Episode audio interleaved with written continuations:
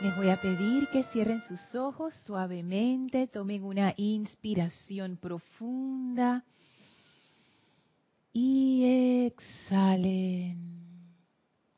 Inhalen profundamente y exhalen. Inhalen una vez más y exhalen soltando toda la tensión del día, toda preocupación, toda angustia. Sientan como toda energía pesada que ahora llevan en su conciencia sale de ustedes y resbala dentro de una llama blanca flameante que está a sus pies.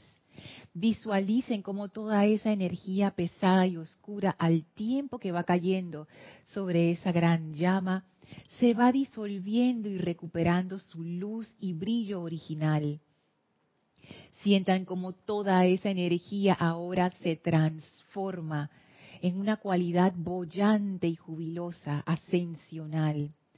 Sientan y visualicen cómo esa llama va subiendo ahora de sus pies a la cabeza y envolviéndolos por completo en un gran abrazo de júbilo ascensional esa purificación amorosa, sin sufrimiento, en plena conciencia e iluminación, que es la llama de la ascensión.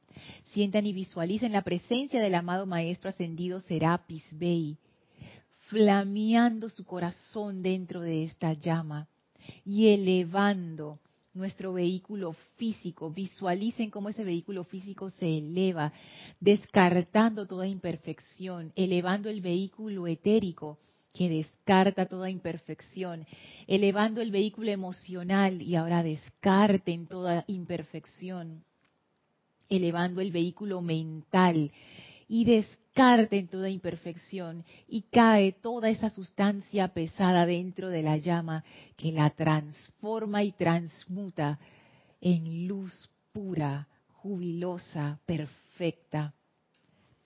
Cada vez son más llenos de esa llama, cada vez son más brillantes, cada vez están más elevados, cada vez son más plenos, más sanos, más iluminados, más amorosos, más jubilosos. Ese es el poder elevador de la llama de la ascensión. En esa elevación, nuestra conciencia inferior se hace una con la conciencia superior. Y somos ahora una corriente de vida en unicidad, en perfección y sentimos como las corrientes de vida de la presencia yo soy corren a través de nosotros libremente. En este estado de unicidad con toda vida, que estamos en ese júbilo y reconocimiento de la presencia yo soy en nosotros y en todo y en todos. El amado Maestro Ascendido Serapis Bey abre un portal frente a nosotros. Y tomando la mano del Maestro, avanzamos a través de ese portal. Avanzamos a través de las grandes puertas de ascensión y victoria al jardín que rodea al templo de la ascensión en Luxor.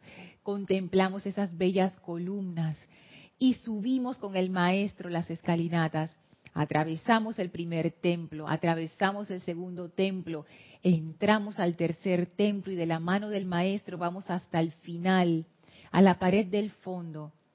Y se abren las puertas corredizas al cuarto templo y entramos con el maestro a esa habitación blanca, sin paredes, de pura luz.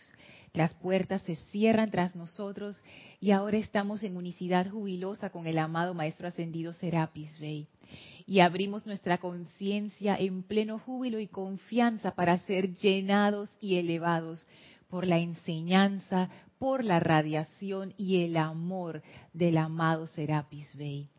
Y vamos a permanecer en este estado de conciencia como focos irradiadores de ascensión y como cálices receptivos de ese amor ascensional mientras dura la clase.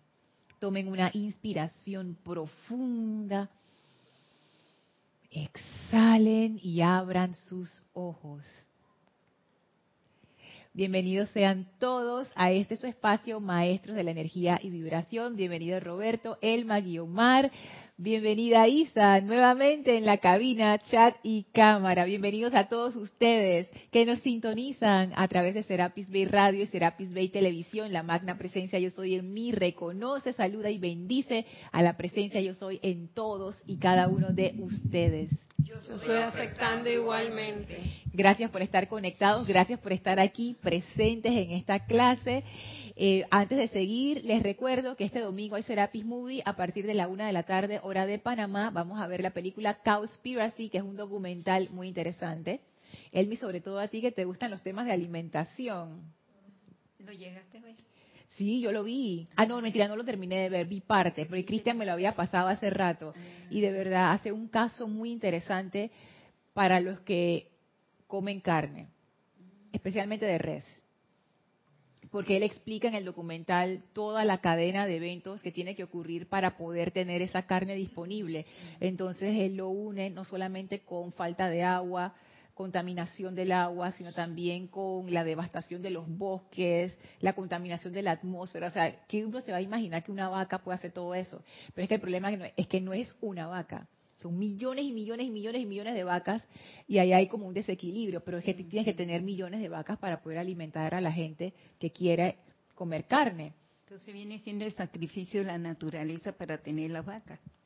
Sí, Porque claro. sacrifican la naturaleza. Porque digo, tienes que dar algo a cambio de, de esa vaca. Entonces, ese documental me hizo darme cuenta que es, es caro, es caro. Y no estoy hablando en términos monetarios, sino en lo que tú dices. O sea, en, en términos de recurso natural, es caro ese hábito de comer carne para el planeta.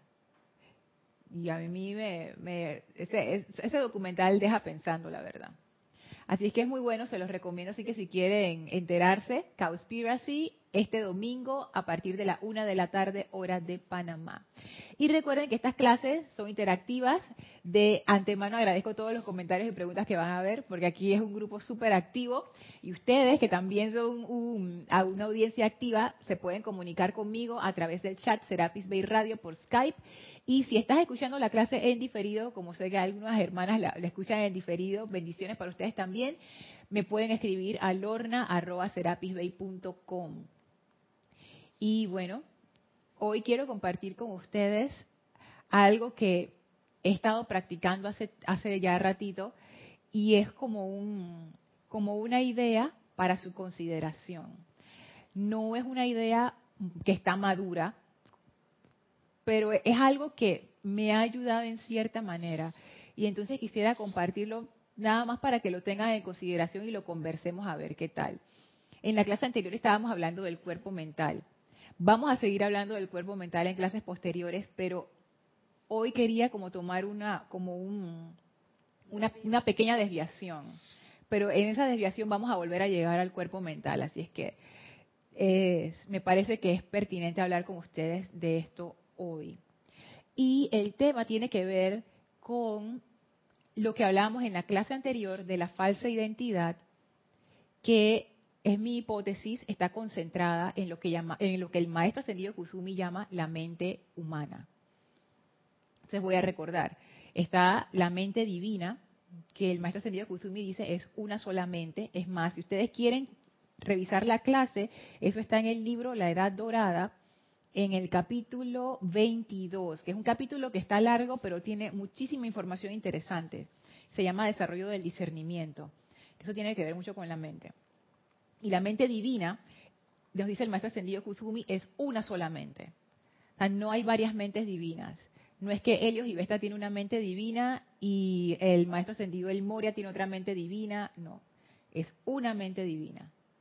Está la mente externa, que es esa interfaz con la mente divina para precipitar aquí en el mundo de la forma.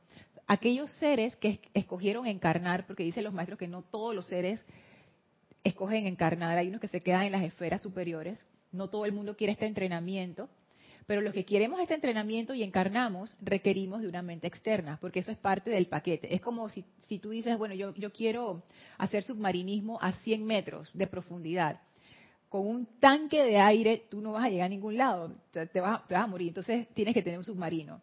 Entonces, tiene que tener submarino y todas las conexiones, los equipos de comunicación, es toda una logística. Bueno, la logística para venir aquí y sumergirnos requiere la mente externa.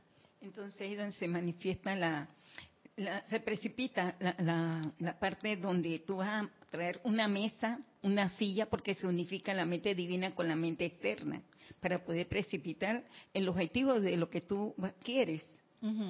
Por eso que ellas tienen que trabajar juntas, entonces. Sí, es que claro, esa es la cuestión. Nos dice el maestro ascendido Kuzumi, es más, creo que lo tengo marcado aquí rápidamente.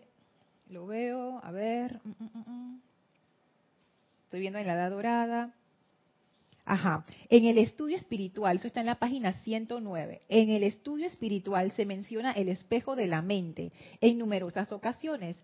La mente externa es una lámina que se usa como conductor de las ideas para las ideas divinas descargadas desde el plan perfecto de Dios. Es el medio por el cual se interpreta el deseo divino. Y voy a hacer un paréntesis, fíjense qué interesante, porque no es como yo pensaba antes, que la mente externa era como un autómata, como algo mecánico, ¿sabes? Que reflejaba y ya. No, dice el maestro, es el medio, o sea, es un medio es un el medio por el cual se interpreta. Se interpreta. O sea, si yo tengo una mente externa que está poco nutrida y poco desarrollada, mis interpretaciones van a ser poco nutridas y poco desarrolladas. Mm. Si yo tengo una mente externa disciplinada y bien, tú sabes, abundante y, rica, entonces mis interpretaciones van a ser bien desarrolladas, abundantes y ricas. Roberto y, y Omar. Es como la especie del traductor. Ajá. Un traductor para la idea que nos viene sí. en jeroglífico, en sánscrito, poder asimilarla, pero traducida al, al, al, al panameño. Ajá, el que español local. panameño, si es necesario, porque te lo traduce a tu mismo... Imagínate que el que está haciendo la traducción a panameño sea de que francés. Y yo nada más sabe de que tres palabras, sí, no, tal vez esa interpretación va a estar bien cruda. Pero si es una persona que es fluida en panameño, un nativo sería el mejor caso, y también entiende sánscrito, entonces puede hacer la traducción sin ningún problema. Y. Entonces la, la, mente externa tiene que ver con tu conformación cerebral y tu sistema nervioso también, porque es parte del paquete. Yo creo que sí. Es más, yo creo que el cerebro, y esto también es una hipótesis, porque no he encontrado todavía en la enseñanza lo que me diga que exactamente es así. Yo lo que creo es que el cerebro y todo el sistema nervioso es la contraparte física o el vehículo, el medio de la mente externa. Y la mente externa, que dicen los eh, amados que es sustancia etérica, es como el medio del cuerpo mental sea, como que el cuerpo mental es una sustancia más abstracta y entonces se, como que se, se ancla en esa sustancia etérica que es más densa, que es en la mente, y esa mente se ancla entonces en el cerebro, que es la física. O sea, es toda una cadena. Toda una cadena. Aunque nosotros estudiamos los cuerpos como cosas separadas, ellos en realidad tienen muchísima interacción. Es como el cuerpo humano. Tú puedes estudiar el sistema nervioso, puedes estudiar el sistema respiratorio, el sistema cardiovascular pero es un exacto, pero es un solo sistema. Y si tú vas a tratar algo del cuerpo, tú no puedes decir que voy a tratar el corazón y no me importa todo lo demás, porque todo está conectado, porque es, un, es, un, organi es un organismo. Con los vehículos es similar. Roberto y Elma. Ah, Elma, ok. Ay, qué lindo, gracias. Yo lo por ejemplo, Steve Jobs, que él, hizo la computadora Apple. Ajá. Él necesitaba una mente divina para poder manifestar una mente humana, para poder traer la computadora, porque esa era una necesidad. La mente, él detectó la necesidad en la mente divina y utilizó su mente externa, para, para traerlo. para traerlo porque era una necesidad de la humanidad que necesitaba ese aparato. Pero él fue el que hizo esa interpretación hay otras personas que hicieron otras interpretaciones de otras necesidades. Entonces eso es lo increíble. Él fue nutriendo su mente externa de toda la experiencia que él tuvo en su vida que lo llevó a poder hacer eso. Pero es mente externa, no hemos llegado todavía a la mente humana. La mente humana es lo que dice el maestro ascendido Kusumi, esa es el, ese es el vertedero. Y, y esa mente humana está de más. O sea, esa, esa no es necesaria. Y vamos a hablar de eso más adelante. Pero entonces, Sí, la- la no, volviendo Sí. porque me quedó un poco de dudas con lo que dice acá la hermana. Eh, la mente divina no es la inspiradora, Sí, es la inspiradora. sí, Ah, sí. Porque mm, me confundí un poquito con la interacción. Imagínate que la mente divina, o sea, sí es la inspiradora, pero y nuevamente, esa es- esta es mi interpretación. o sea, que puede que no sea que la verdad. O sea, yo realmente no sé si es así. Eso es lo que yo he percibido y lo que yo he experimentado en, en mi propia experimentación y, y camino. Que, o sea, no es que la mente divina te da un empujón o que te está como, es, es al revés. Es como que tú, de alguna manera, tú te conectas con, es- con esa mente y de repente se te ocurren cosas. O sea, es como eso, o sea, es no tan natural como eso, como que un día se te ocurrió algo, pero ya depende de tus vehículos y de tu conciencia para llevar eso a cabo. O sea, ¿cuántas veces a uno no se le ocurren cosas y uno no hace nada al respecto? Es que es algo así como que eso ya está ahí. Ajá, Todas las ideas exacto. están ahí. Pero como nosotros estamos tan desconectados, pero tan desconectados, Sí. que cómo pretendes tú siquiera, tú tienes que por lo menos extender la mano y eh, eh, tomar la idea divina de que se trate. Pero queremos extender la mano desde Capira hasta acá y no te va a dar porque estamos muy Muy lejos. muy lejos, estamos súper desconectados, entonces tenemos que venir más, más acá, más acá al templo, y entonces en el templo están, por poner un ejemplo, las ideas divinas ya puedes, ya está, las, estás alcan- las puedes alcanzar, pero están ahí todas. Sí, es que eso es lo que dicen los maestros, que la mente divina ya tiene los patrones, que es otra forma de llamarle a las ideas. ¿Se acuerdan que en la clase anterior hablábamos de eso, la capacidad del cuerpo mental?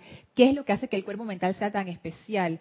Y es que el cuerpo mental puede crear y cambiar los patrones. Y los patrones es ese medio a través del cual viene la energía a la manifestación. Si tú puedes cambiar el patrón, tú puedes hacer lo que tú quieras. Ajá. Y por eso los animales y las plantas, aunque son súper inteligentes, porque la vida es inteligente en todas sus formas y manifestaciones, no tienen esa capacidad. O sea, un perro siempre será un perro y siempre se verá como un perro. Porque ellos, al no tener un cuerpo mental desarrollado, sino algo incipiente por ser el reino animal, no pueden cambiar el patrón.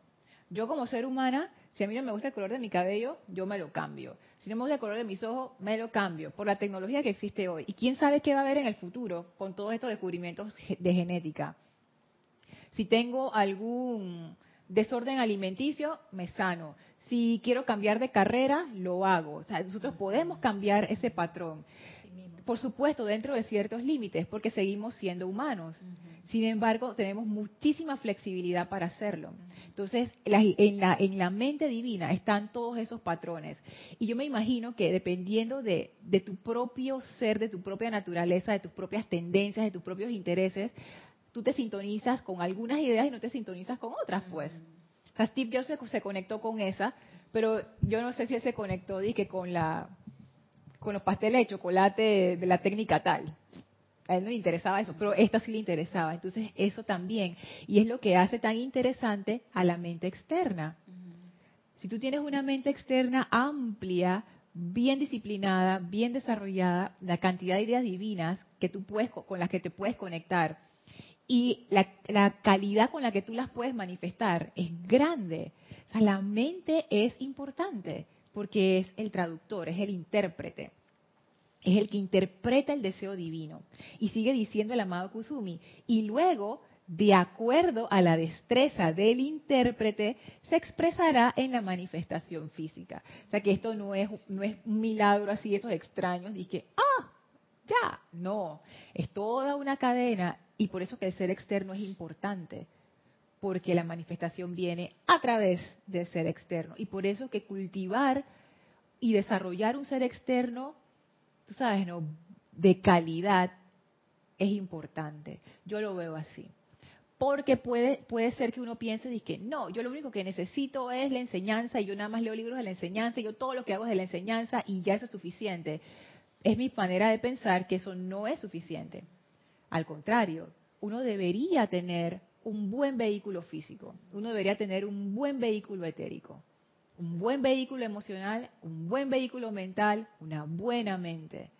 Porque eso, ese es el objetivo del ser externo, que tú tengas, mira, fino, tú eres un precipitador. Te faltó la parte emocional. Y me faltó la parte emocional. Que es tan importante. Sí, también, también. Dije cuerpo emocional, pero voy a, voy a repetir. Sí, porque la parte emocional es muy importante.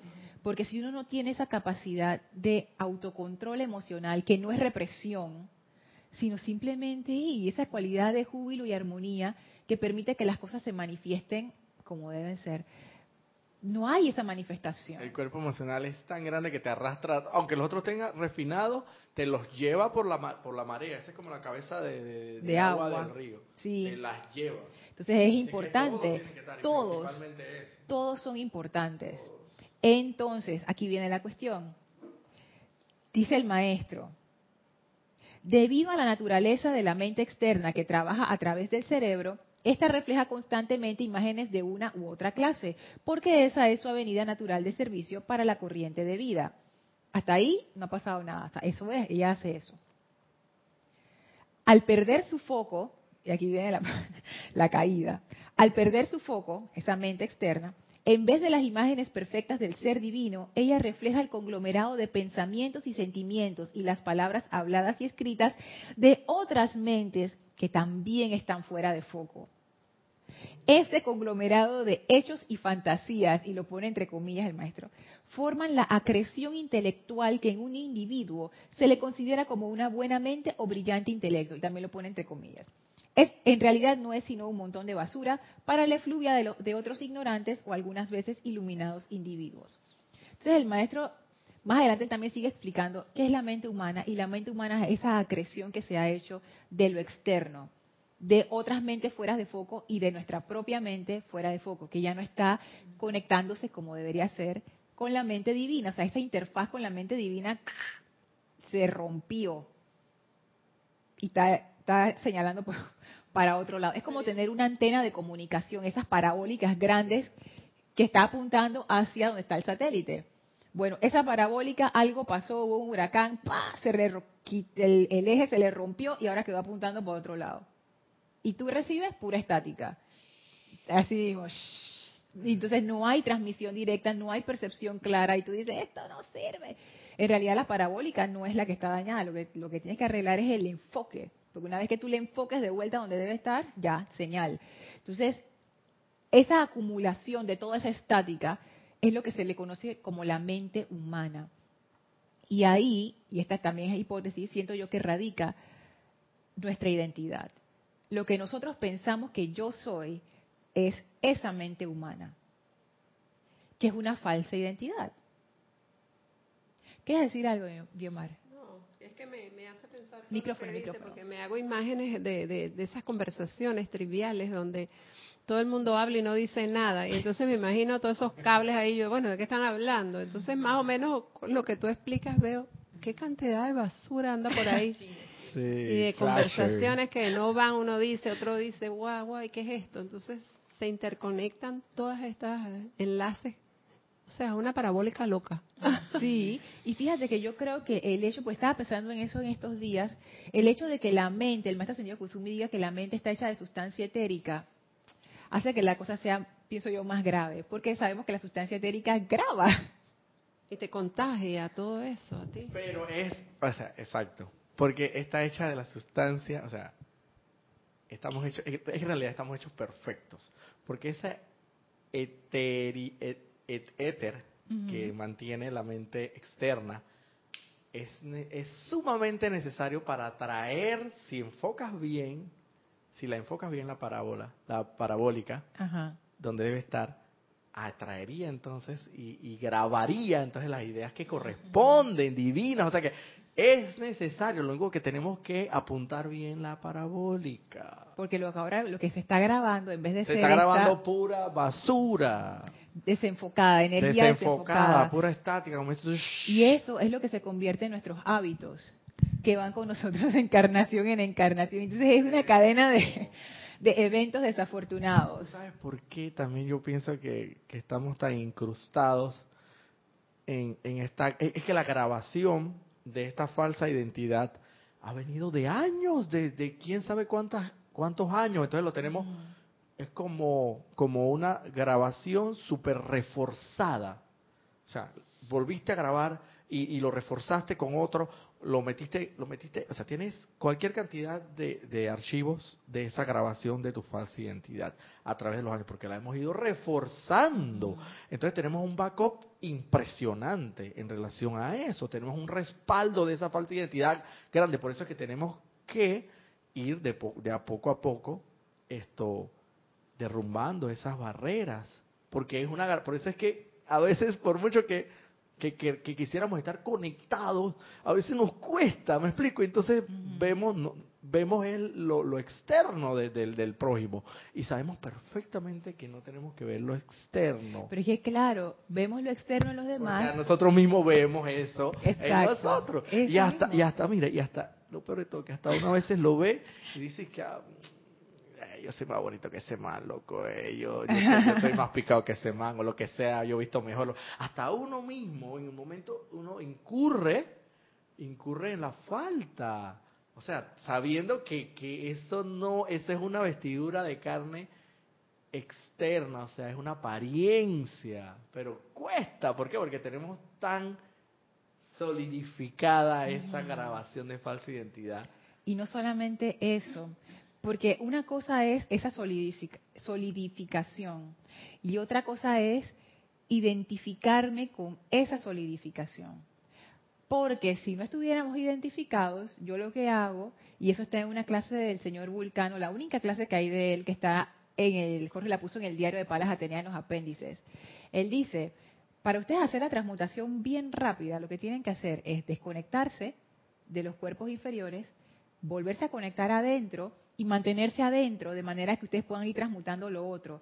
Pero al tú desidentificarte, lo otro ya no tiene forma de expresarse. Entonces es como que le cortas la alimentación, es como cortarle las raíces a un árbol. El problema es la identificación. Porque aunque yo pueda tener la personalidad más horrible del mundo y más solidificada, y está ahí la personalidad, si yo me desidentifico y vuelvo mi atención a la presencia, que es lo que dicen los maestros, te conectas adentro, ya esa falsa identidad no tiene cómo, cómo expresarse. Entonces es como si es una planta que tú le dejas de echar agua, porque ya no le estás dando atención, ya tu atención no está ahí. Entonces tú lo que haces es que sigues las instrucciones que los maestros te dan. Todos los días, fuego violeta, fuego violeta, fuego, y eso se va consumiendo. El problema con nosotros cuál es? Que como estamos identificados, le seguimos echando agua a esa planta. Entonces lo que transmutamos hoy, lo reconstruimos mañana. Eso nunca va a terminar. Ese es el problema.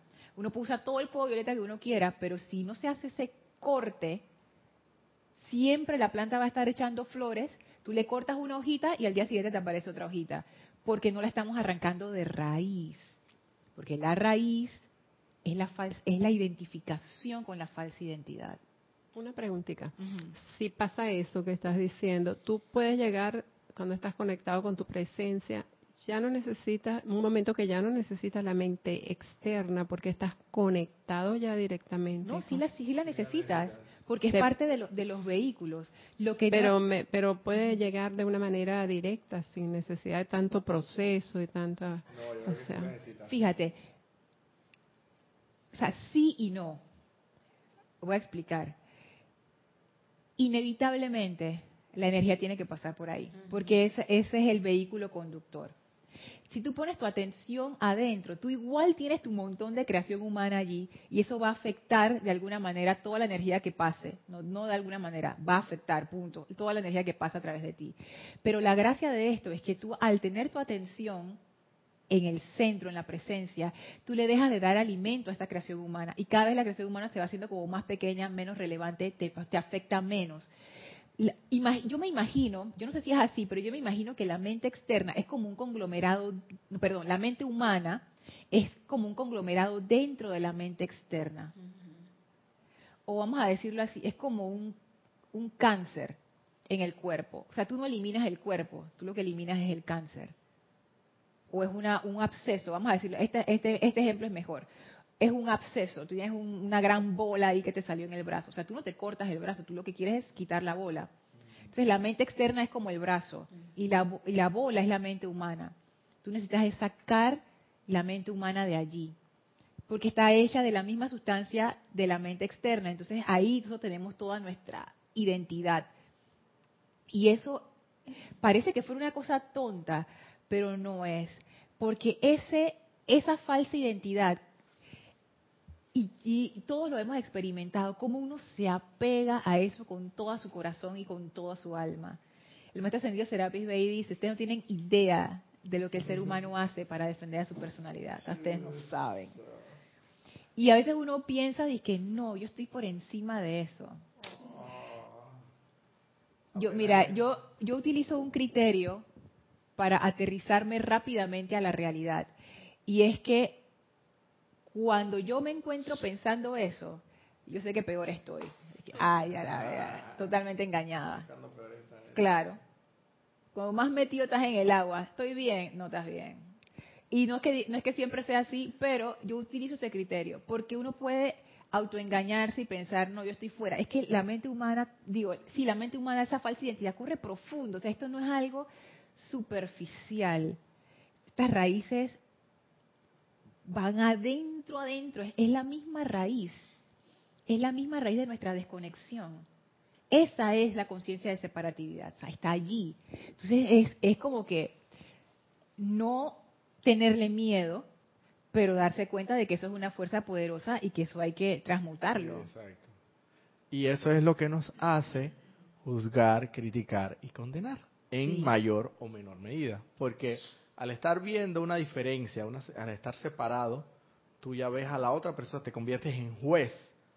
Ay, pero mira lo que es feo, pero mira que está hediondo y mira que, hmm, que esa barba que le mal le queda, o yo no sé qué, o esa mujer está bien, mira cómo cojea, o no sé qué, lo que sea. Estás juzgando, condenando, criticando, que los maestros, bien nos lo han dicho, son las peores energías que puede, que puede emanar el, ser humano.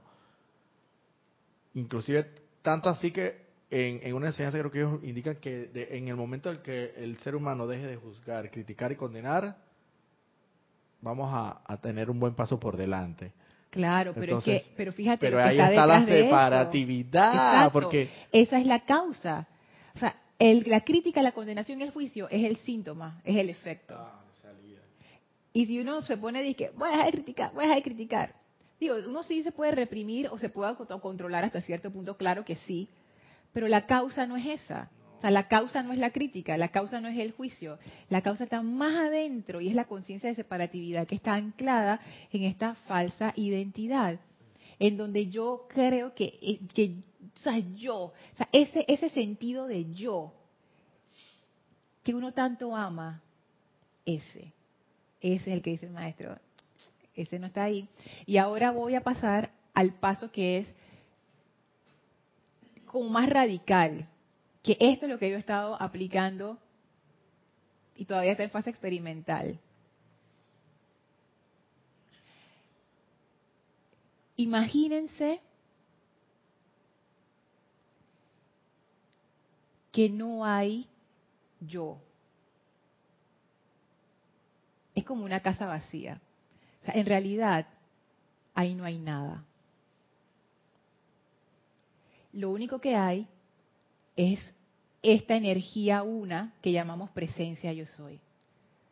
Porque uno, yo me he dado cuenta, voy a hablar por mí, yo tendía a proyectar ese sentido de yo, esa identidad del yo, a lo que los maestros llaman la presencia yo soy. Es como que, ah, está bien, yo no soy el yo chiquitito, yo soy el yo grande, pero sigue siendo yo. Y hay un, hay un, hay un tema que los maestros hablan muy poco, pero lo mencionan, que se llama la segunda muerte. Y la segunda muerte es cuando la presencia yo soy decide, esto fue un total fracaso, vamos a resetear todos los vehículos. Que eso dice que no, los maestros dicen, eso no pasa muy seguido, pero pasa a veces. Y es como un borrón. Creo que, creo que supuestamente eso se abolió o se, o se vino a como una dispensación especial del, del maestro del Moria, creo. Sí, hay una cosa así, o sea, como que ya no pasa, como que ya no pasa, antes, pasaba. Como que regresaba de nuevo a hacer chispa del sol central, de la fuente única. Volvías a hacer la chispa para volver a bajar. Si ustedes sintieron estrés por lo que yo acabo de decir, eso les da una idea de ese sentido de identidad. Como que yo no quiero desaparecer. Voy a ir un paso más allá. Imagínense que ustedes ya, se les abre una puerta mágica y les dice, ustedes pueden regresar a ser parte de la luz universal. ¿Y eso qué quiere decir? Que se acaba la individualización. O sea, ni siquiera presencia yo soy. Ya. Eres parte de la luz universal. No. Eso es regresar a ser parte de la luz universal. Si eso les causó algún tipo de estrés, ahí se, se van a dar cuenta que hay como un, como un rechazo, como que, pero yo quiero seguir siendo yo. O sea, ese como que yo, pero es eso, es como que... ¿Ustedes no les ha pasado que a veces han estado en conversaciones con otras personas y ustedes tienen como estas ganas de responder? Como que yo quiero decir algo, como, Ese es el deseo del yo de manifestarse. O sea, ese deseo del, yo, esa falsa identidad, siempre está manifestándose de muchas maneras. Y quiero leerles algo. ¿Querías, ¿Querías decir algo antes? Rapidito. Sí. Es impresionante, pero estamos tan apegados a esta personalidad, a esta, a este yo personalidad, yo mi mío, que hasta lo, hasta lo divino, lo celestial, lo excelso, no, no da miedo, no da culillo. O sea, lo, hasta cierto punto, ¿qué, habrá allá? Mejor déjame acá tranquilo. Mejor déjame aquí como yo estoy así. Yo no sé eso por allá, ¿qué, ¿cómo será esa cosa allá? No sé si, no sé si. Ah, ah, ¿Por qué? Porque estamos tan apegados a esta, a esta personalidad, a esta falsa identidad, como dices tú, que hasta, hasta sabiendo que somos seres divinos lo rechazamos por, por temor, pues porque, ah, no, no, no, pero si, si, si me tocas aquí mi, mi cuerpito lindo, por favor, que me ha costado bastante en el gimnasio, por favor, así que años en el gimnasio, así que por favor, si siempre cuando me toques ese cuerpito lindo, todo está bien, pero obviamente en el fondo tú sabes que todo eso es mentira y todo eso no es propiamente la verdad. No es, no es que sea mentira, los maestros le llaman ilusión, la ilusión. Y ahí tú puedes ver el apego que uno tiene con su propio, con su propio cuerpo físico, y los, los tres, los, los tres que decía Jorge, no, yo, mi, mío. O sea, porque no es solamente tu cuerpo físico, sino el cuerpo físico de la gente que tú amas. O sea, tú no quieres que algo les pase a una persona que tú amas, o sea, tenga un accidente o le pase una cosa, llama Violeta con eso. Pero realmente a uno no le importa si le pasa a cualquier otra persona que uno no conoce. Esa es la verdad. Entonces, es eso. O sea, es, es esa cosa como que lo, yo y lo mío, y lo mío y entonces uno como que se tranca ahí, pero eso, eso es una energía poderosa y decía que no es mentira, sino ilusión porque hay una diferencia. Cuando tú dices una mentira, tú sí sabes la verdad, pero tú conscientemente lo estás haciendo para, tú sabes, engañar a otra persona. Pero cuando es una ilusión, tú piensas que es verdad. Esa es la diferencia. tú piensas que es verdad. Entonces por eso los maestros dicen, eso es una ilusión. Ustedes piensan, sus sentidos les dicen que eso es verdad, pero eso en realidad no es verdad. Su conciencia les dice que es verdad, pero eso no es verdad, pues todavía no tienen el discernimiento abierto, no se dan cuenta. Cuando tengan esa visión interna, lo van a ver clarito, entonces ya no va a ser una ilusión, es rasgar el velo. Lorna. Sí. Este, es casi imposible que nosotros no tengamos esos cuerpos y no eh, nos estemos manifestando con los cuerpos que tenemos. Lo importante, creo yo, es conocerlos a profundidad para poder manejarlos, vivir con ellos, porque no van a desaparecer nunca. No, no, no. Pero ¿cómo aprendemos cuando aprendemos a conocerlos a profundidad? Ya tú los manejas. Y ya sabes cuándo están saliendo. Incluso el etérico, para mí, uno de los más difíciles, porque está subconsciente y no sabes qué es lo que está ahí muchas veces, aunque lo puedes saber también. Pero es que si, nos ponemos a ver la vida es un experimento para, para profundizar en eso precisamente, porque si te dejas manejar ahí está el, problema. Y fíjate que lo que acabas de decir me, como que me hizo pensar algo y lo quiero aclarar. Tú no necesitas mente humana para que los cuerpos funcionen. Ese pequeño yo, además, tú lo puedes quitar Lo que pasa es que nosotros no lo concebimos todavía y en eso consiste la, la práctica que estaba haciendo. Tratar de hacer e- ese cambio, ese, ese cambio de, de conciencia. Tú sigues teniendo cuerpo físico, etérico, mental y emocional, pero no hay no hay nadie en el volante de ese carro, pues. Cuando tú abres la puerta de ese automóvil no hay nadie. Ahora mismo hay alguien sentado ahí. Y cuando tú abres la puerta, no hay nadie. O sea, cómo eso los hace sentir. Por eso los llevo a, la parte emocional, porque con palabras uno dice y que sí, sí, sí, sí, pero emocionalmente, ¿cómo se siente? Porque ahí ustedes se van a dar cuenta de la, de la cantidad de apego que uno tiene hacia esa falsa identidad, que no es poca cosa. Y si hay alguno de ustedes escuchando esta clase que siente y que no, es que yo, pero yo, yo creo que yo estoy superando la falsa identidad. Eso es una ilusión. Es bien ilusión, no se dejen engañar. Estamos súper metidos en la falsa identidad, pero súper así, hondo, hondo, hondo, hondo. En ese volante, entonces se ve la presencia de Dios que lo va manejando. Eso es lo que yo siento y pienso. Con el momento que abro la puerta del carro y no veo nada, yo estoy consciente de que mi vida la está manejando en la presencia de Dios. Y ahí yo tengo que tener la confianza y la seguridad de que me va a llevar por lo- el camino más cor- el correcto, pues. Me gusta lo que dijiste, la confianza de que mi vida la está llevando la presencia de Dios. ¿Cómo se sienten cuando ustedes escuchan eso? Voy a aterrizarlo más. ¿Cómo se sienten si yo les dijera, tu vida, Elma, la está llevando Augusto? No gusta. y Omar dice, no me gustó. No gusta, no gusta. A Elma tampoco le gustó, pero no lo dijo al micrófono, pero movió su cabecita y que no. ¿Será que es verdad? Es que yo soy yo. Ajá, viste, viste. Esa es la falsa identidad. Esa es la falsa identidad. Porque uno lo disfraza de que, ah, mi vida, Dios que la maneja, no sé qué, pero en realidad nadie quiere dar su vida a nadie. ¿Quién quiere que lo maneje otra persona? ¿Quién? Nadie. Dime, Gaby. Hay gente que le gusta. ¿Qué, qué número de mí que es ese? y Omar dice que hay gente que le gusta. Es que eso también es ilusión. Es ilusión que la otra persona, por ejemplo, dos personas que están casadas hace años Ajá. y que una persona este, no trabaja y que la otra depende de la otra persona ya por tiempo y tienen su, su hogar, sus hijos, etcétera. Es una es falso que esa persona es tu suministro y tu y tu sostén. Eso es totalmente falso. O sea, tú eres tu presencia, tu presencia hace que todo eso se dé de alguna otra manera. No, no veas a esa persona como tu proveedor. Quiero es que eso se ha confundido muchas veces entre muchas parejas, creo yo, pienso yo.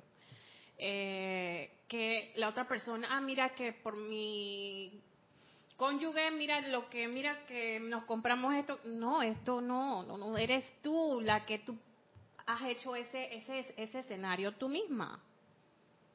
Ah, Tu presencia es la que te sostiene. Si, ahora que estaba leyendo el, el libro del diario del puente de la libertad, eres tu aliento de vida, el dice. Sin ese aliento yo se los di y yo se los voy, voy a estar ahí cuando ustedes lo regresen al universal. O sea, eres tú.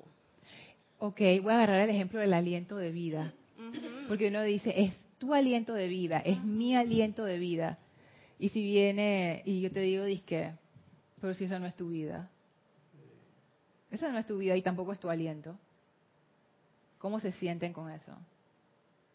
Bueno, es verdad. Yo te quiero preguntar algo. Sí. ¿Cómo te imaginas? Como tú dices, imposible, todos tenemos ese yo. ¿Cómo, cómo te imaginas o cómo, sí, cómo nos los imaginamos a un ser humano sin ese yo? ¿Cómo actuaría? ¿Cómo sería? Porque yo me remonto a, a, a la época de David en la Biblia, cuando él fue él mismo y salió cantando y danzando y, todo, mira qué impuro, que... Y, y era su esencia la que estaba en ese momento.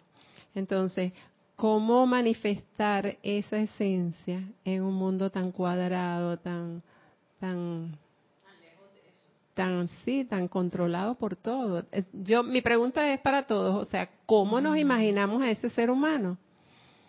Fíjate que yo hago aquí la analogía que yo creo que esa analogía se les ha presentado antes, para entonces empezar a entender. Imagínense una piscina, de esas piscinas que hay en las casas, o pequeña, ¿no? Una piscina normal. Imagínense ahora que se forma un remolino en la piscina. ¿Ustedes han visto un remolino? Si ustedes mueven el dedo en una forma así de rotar, se forma un remolinito. Ok. Y si yo le digo a un niño, oye, muéstrame el remolino en esa piscina, el niño va a señalar ese remolino, el que yo acabo de crear, que está dando las vueltas, ¿no? Y es un remolino. El agua que conforma ese remolino es del remolino. Sí, pero está dentro de la piscina, ¿no? Ese es un todo, porque el remolino es agua también. Entonces es- Pónganse a pensar, ¿qué pasa con el remolino cuando se le acaba el movimiento? Sigue siendo agua. La agua de la piscina. Desaparece el remolino. No, Nada más que el remolino era una forma del agua distinta. No, está cerca, era un, exacto, era un movimiento del agua. Era un movimiento del agua, pero en realidad tú estás viendo, es la piscina. El remolino realmente es el agua de la piscina en movimiento. Es la misma agua. Es la misma agua.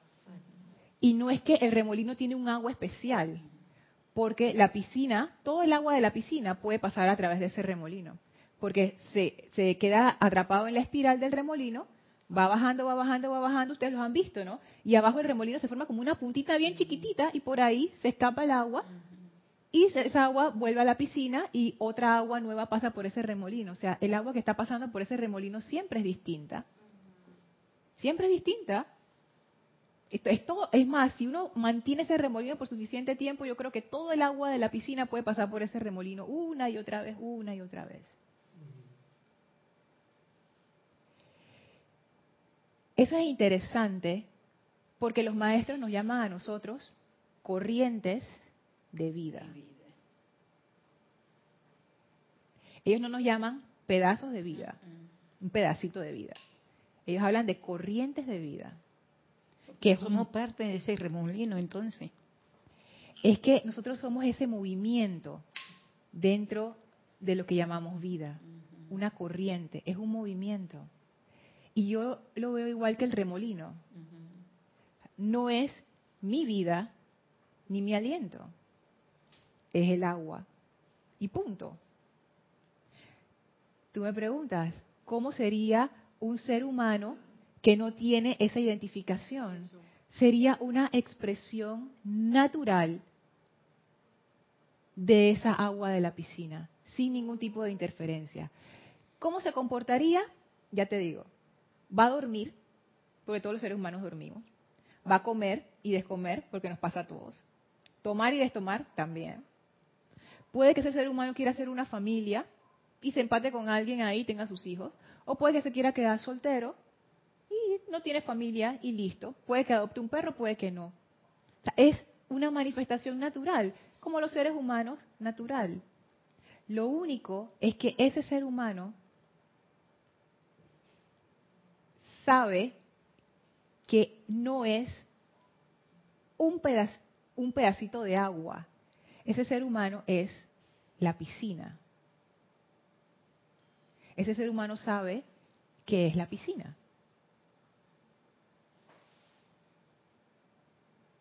Entonces el agua es la esencia divina y la piscina es el cuerpo donde va a cargar esa esencia divina. No, el agua sería en este ejemplo lo que nosotros llamamos Dios. Sí. El agua sería Dios. Y nosotros, la individualización es el remolino. En algún momento esa individualización termina, en algún momento esa corriente se detiene. Sí. Y cuando tú quitas el movimiento, ya, es, la, es el la misma agua de la piscina, nada más que vuelve a estar en un estado quieto. ¿Qué es lo que dice el maestro ascendido eh, Saint Germain? En el libro Pláticas del Yo Soy y en el libro Instrucción de un Maestro Ascendido, el maestro Saint Germain como, da como miles de ejemplos de esa presencia Yo Soy. Pero es difícil de entender, si los digo porque, porque a mí me, me cuesta a veces todavía entender, porque uno está viéndolo desde la falsa identidad. y como que se le tranca a uno la, la conciencia, como que uno no comprende. Fíjese lo que dice el maestro ascendido Saint Germain. Eso está en la página 1 de Pláticas del Yo Soy. La vida en todas sus actividades manifiestas por doquier es Dios en acción. Cuando esa piscina está tranquila, está en estado potencial, no pasa nada. De repente se le empiezan a formar unos remolinos, ahí empieza la individualización, empieza a ponerse el agua en acción. Esa es lo que nosotros llamamos esa manifestación de vida. Y en nuestro caso, corrientes de vida. Pero al final, yo no soy una personalidad. Y lo que voy a decir va a sonar a slogan y sopeteado, y lo hemos dicho un montón de veces, pero es menester como avanzar un poco más y comprender lo que esto significa. En realidad, yo soy esa vida. Yo soy Dios. O sea, no hay Lorna, en realidad. Por eso les decía, la casa vacía, cuando tú abres ese carro, ahí no hay nadie. Es una sola fuerza. Por eso que el maestro ascendido Kuzumi dice, es una sola mente. Es una sola piscina. Hay muchos remolinos dentro de esa piscina y todos los remolinos están usando la misma agua. La misma agua. La misma fuente de vida. 500 remolinos, pero siguen siendo todos una manifestación de esa piscina. Todos. Y cuando todos esos remolinos cesan de, de- de moverse, sigue estando la piscina. O sea, no, no hubo cambio en esa agua. Entonces, Hubo una experiencia en el movimiento, pero una vez que ese movimiento termina, porque va a terminar, ya.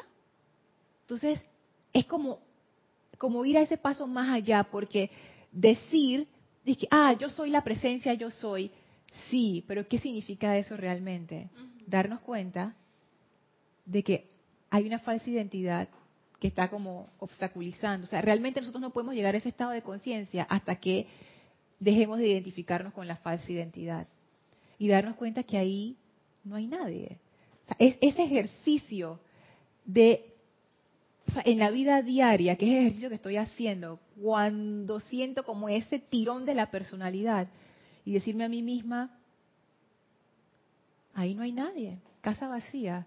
Yo de una vez no siempre me funciona, pero cuando lo puedo hacer bien, es como que alivio. O sea, es como que se suelta esa necesidad, tú sabes, de, de- de- porque esa es la personalidad, esa necesidad de manifestarse y de decir y de hacer y de no sé qué, porque son los montones de patrones que tenemos ahí cocinados por tanto tiempo.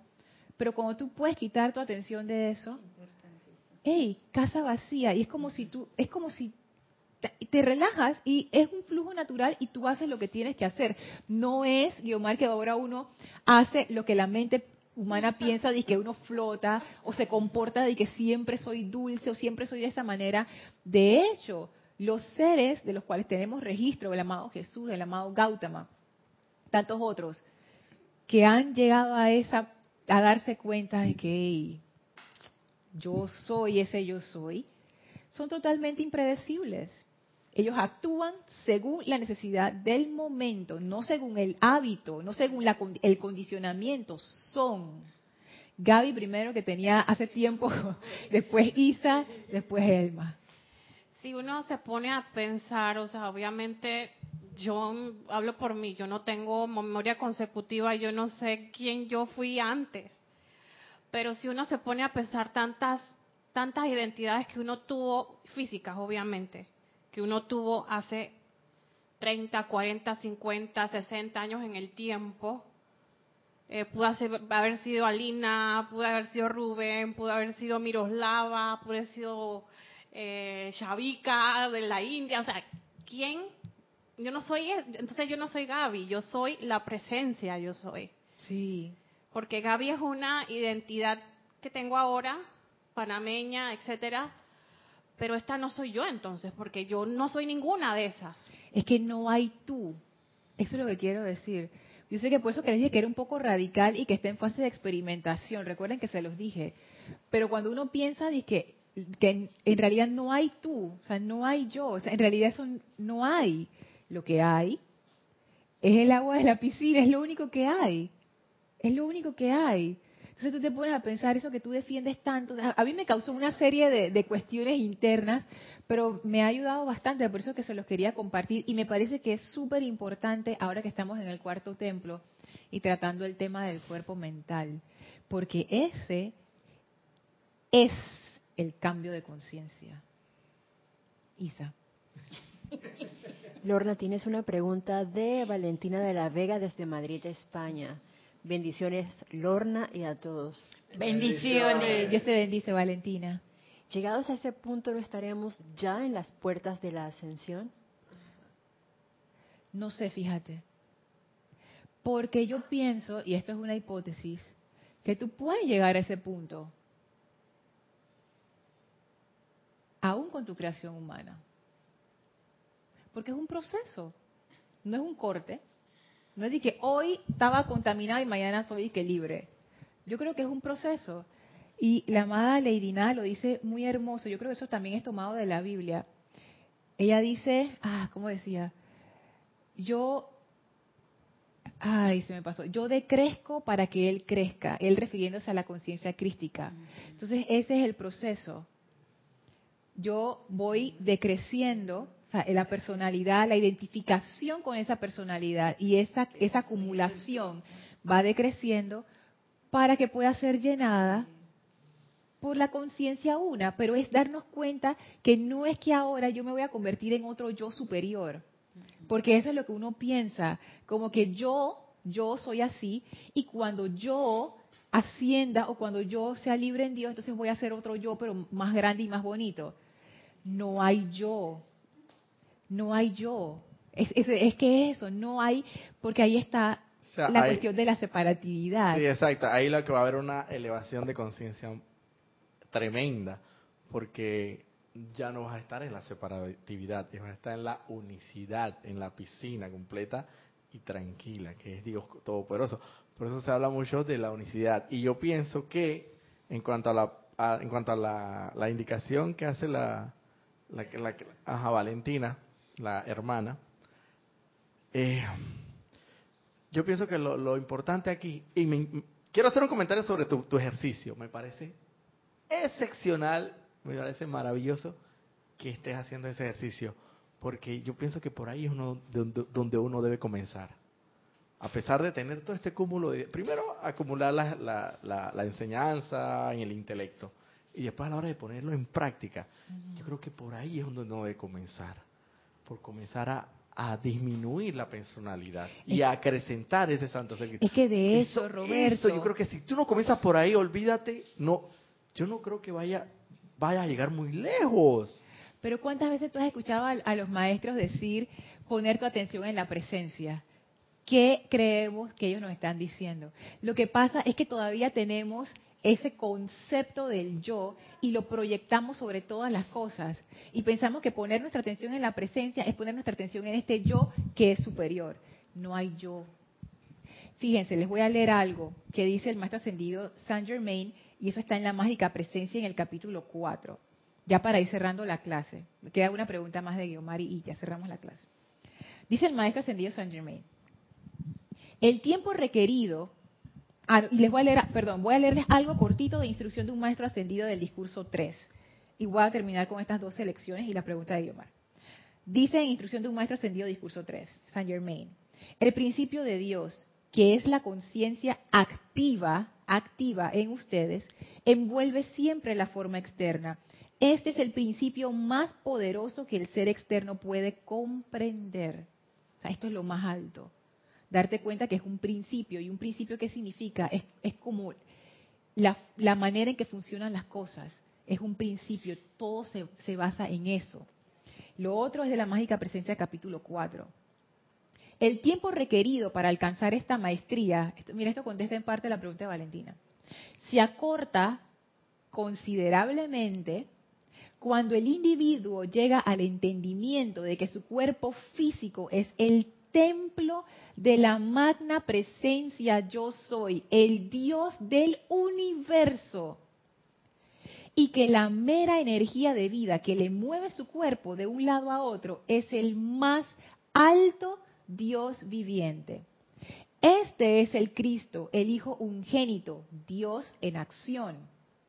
No obstante, Me encuentro con muchos que obtienen resultados tremendos al pensar en ello como el maestro ascendido interno o la magna presencia yo soy a quien ellos pueden hablarle. Esta presencia es una gloriosa luz flamígera. Tú puedes ver su luz dentro de tu mente externa y cuerpo. Su presencia visible y tangible reposando muy cerca por encima de tu cuerpo físico. Puedes hablarle y directamente, puedes hablarle directamente y recibir sus respuestas definitivas, sus perfectos consejos y revelaciones maravillosas. Podrás así ser siempre dirigido por Dios si tan solo contactas a tu magna presencia yo soy íntimamente y a menudo. A mí me encanta esta selección, ¿por qué? Porque el amado Saint Germain, siento yo, que nos dice, mira, ¿cómo tú puedes acelerar tu camino hacia la maestría? Dándote cuenta que tú eres Dios. Pero no es de que mi Dios personal, yo soy un rayo de luz de Dios, yo soy una parte de... No, él dice no. Y es más, él se va hasta lo más bajo, hasta el cuerpo físico, que es lo más denso. Él dice, tu cuerpo físico es el templo de la magna presencia yo soy, el Dios del universo. esto es toda la piscina. Él no está diciendo esto es parte de la piscina, no. Tú eres ese vehículo de esa agua de la piscina, de toda el agua de la piscina. Ahora, dice el maestro, me encuentro con muchos que obtienen resultados tremendos al pensar en ello como el maestro ascendido interno. O sea, entrar en contacto con esta presencia universal puede que a algunas personas les asuste, porque todavía tenemos ese sentido del yo demasiado metido. Es como que, ¡ah! ¿cómo yo voy a ser Dios universal? Entonces el maestro dice, tranquilo, me he encontrado con gente que en vez de verlo como es universal, lo ven como la magna presencia, yo soy el maestro interno. Comienza con calma, pasito a pasito, exacto, pasito a pasito, dale para, Está bien, para que vayas asimilando el asunto, porque es mucho, es mucho, es muy grande. Míralo como tu maestro interno, entonces ya tú lo ves como más cerquita, y entonces el maestro te da, y es que bueno, tú le puedes hablar y pedir consejo, y tú vas haciendo una relación, y yo veo que ahí el maestro entiende como que, ok, si el salto es muy grande, empieza por tu magna presencia yo soy, que está encima de ti, que tú le hablas, y es como si fuera una persona, porque realmente, así yo me la imaginaba, como una persona más grande, un ser divino, sí, pero sigue siendo esa como esa personalidad. Pero en realidad, el maestro te dice, mira, no hay una persona. Te vas a unificar con todo, es que tú eres tú todo, por eso es que los maestros hablan, por eso es que los maestros hablan y a veces en la mente finita esta que uno tiene externa no lo comprende porque no le cabe de que aquello de que de que la unicidad o sea que ellos ellos están en todo es que la unicidad es darte cuenta que tú eres el agua de esa piscina y que lo único que hay es esa piscina en acción. Lo único que hay. Y tú te das cuenta que la individualización es el remolino. Lo que pasa es que nosotros nos creemos que somos el remolinito nada más nosotros nos creemos que somos el remolino. Nosotros pensamos que esa agua de ese remolino en ese instante como que se congelara y eso es mío. Es mi vida, es mi aliento. Y, tú eres allá. del agua por allá. Exacto, yo, tengo, yo, tengo nada que ver con otros remolinos. Yo no sé Pero por mucho que pienses así, mi hijo sigue siendo parte del, del, del, agua, no te lo quita nadie. Por eso es que es una ilusión. Exacto. Por eso es que es una ilusión, porque tú piensas que ese remolino es mío. Exactamente. Papá, tú, eres, la piscina, tú eres Dios universal, manifestándose a través de, una serie de vehículos y ya, no hay drama en eso. Pero todavía tenemos el, el conflicto, la etiqueta, el, apego a esa falsa identidad que hemos ido construyendo y, construyendo. sí. Y Omar, ¿tú querías decir algo ya para cerrar? Sí, con razón tenemos ese apego, porque todo está, estamos condicionados desde la familia y luego la escuela, a través de las competencias, a través de las comparaciones. O sea, nosotros estamos en un proceso de reaprendizaje en vez de, estar, en vez de haber tenido un proceso de aprendizaje. Imagínate todo lo que hay que hacer eh, con los niños, con los nuevos formandos, que no tienen ni idea de, que, de lo que son, porque lo que se está fomentando justo es eso la personalidad se magnifica en todo. Claro, pero es que para poder enseñar eso tú requieres maestros iluminados, porque eso no se aprende por el intelecto, eso va por vía intuicional. Tú, no, tú, no lo, tú no lo puedes comprender solamente pensando en esto. Tú tienes que hacer contacto, y ese contacto es una experiencia. Tú tienes que llevar a la persona a esa de manera sistemática a contactar con eso adentro. Y ahí tú te das cuenta y es tan claro. Pero si los padres ya son evolucionados, ese hijo lo va a contactar. No, si Igual las escuelas, los maestros. Por eso necesitamos esa generación de Cristos en acción, que es lo que los maestros ascendidos quieren con esta enseñanza. Sí, exactamente. Cortito. Cortito, cortito. Más que todo era para agradecerte la clase porque me has abierto como una puerta, una neurona por allá no sé dónde que estaba adormi- dormitada por allá, toda estaba soñando el, el- el sueño eterno y la verdad parece mentira, pero tu clase es sencillita pero profunda y me ha estimulado ese es me ha ilu- me la ha iluminado esa esa neuronita. Qué bueno. Gracias, Padre, por eso. Y gracias al maestro ascendido Serapis Bey. Ustedes creen que yo lo llamo al inicio de la clase. No es para hacer tiempo, es precisamente para eso. Porque yo siento que estas cosas tampoco uno las puede comprender nada más leyéndolas. Tú necesitas como esa conexión que los maestros te la dan. Lo importante es esto, cómo nutrir el cuerpo físico para cargar el templo. Más bien cómo hacer el cambio de conciencia para dejar de apegarse a los vehículos y a la falsa identidad y poder darte cuenta que tú eres el Dios universal. Es al Lorna, revés. Si yo no tengo una alimentación bien y un cuer- y un cuerpo sano, ¿cómo voy a cargar ese Cristo? Que es importante esa parte también. Claro que es importante. Lo más importante es hacer el cambio de conciencia. Tú puedes tener el mejor cuerpo físico que tú quieras, Helmi. Y pensar, y noten la palabra que estoy usando, pensar que tú eres el templo del Dios viviente. Nada de eso funciona a menos que tú hagas la conexión interna y te des cuenta de quién tú eres. Y cuando uno se da cuenta de quién uno es, ya las cosas fluyen naturales, de arriba hacia abajo. Es eso. Poner orden de arriba hacia abajo, de adentro hacia afuera. Ujú. Y te sé lo malo de tu clase, Ay, que, sí. que como está conectada con el ceremonia no te Ey, puedes Ya entender. me he pasado, después quieres se va a Sí, por ahí. Sí, por eso es lo que digo. Ya tienen que cambiar clase a las siete y media para que se pueda extender hasta las 10 de la noche. No, Dios mío. Bueno, vamos a llevar nuestra atención al maestro, vamos a cerrar los ojos, tomamos una inspiración profunda, exhalamos y frente al maestro nos inclinamos en reverencia amorosa dándole las gracias por esta gran iluminación y le pedimos que nos siga iluminando toda esta semana dándonos la vivencia de esa unicidad, de esa experiencia de ser uno con Dios universal y que nos dé la experiencia de desidentificarnos de la falsa identidad, que nos los muestre claramente, Maestro Ascendido Serapis Bey. Hazlo para nosotros, este día y durante toda esta semana. Nos retiramos ahora llenos de gratitud y amor del cuarto templo, nos retiramos del tercer templo, nos retiramos del segundo templo, nos retiramos del primer templo, descendemos las escalinatas, atravesamos el jardín, salimos por las grandes puertas de victoria y ascensión y regresamos a través del portal que se cierra tras nosotros al sitio donde nos encontramos físicamente y aprovechamos para expandir esa llama de ascensión e iluminación a toda vida a nuestro alrededor. Tomamos ahora una inspiración profunda. Exhalamos y abrimos nuestros ojos. Recuerden el Serapis Movie del domingo, de este domingo, una de la tarde hora de Panamá. Gracias por su sintonía, gracias por sus comentarios y presencia. Yo soy Lorna Sánchez. Gracias Isa por tu servicio. Yo soy Lorna Sánchez. Esto fue Maestros de la Energía y Vibración. Deseo para todos ustedes mil bendiciones. Gracias. Gracias.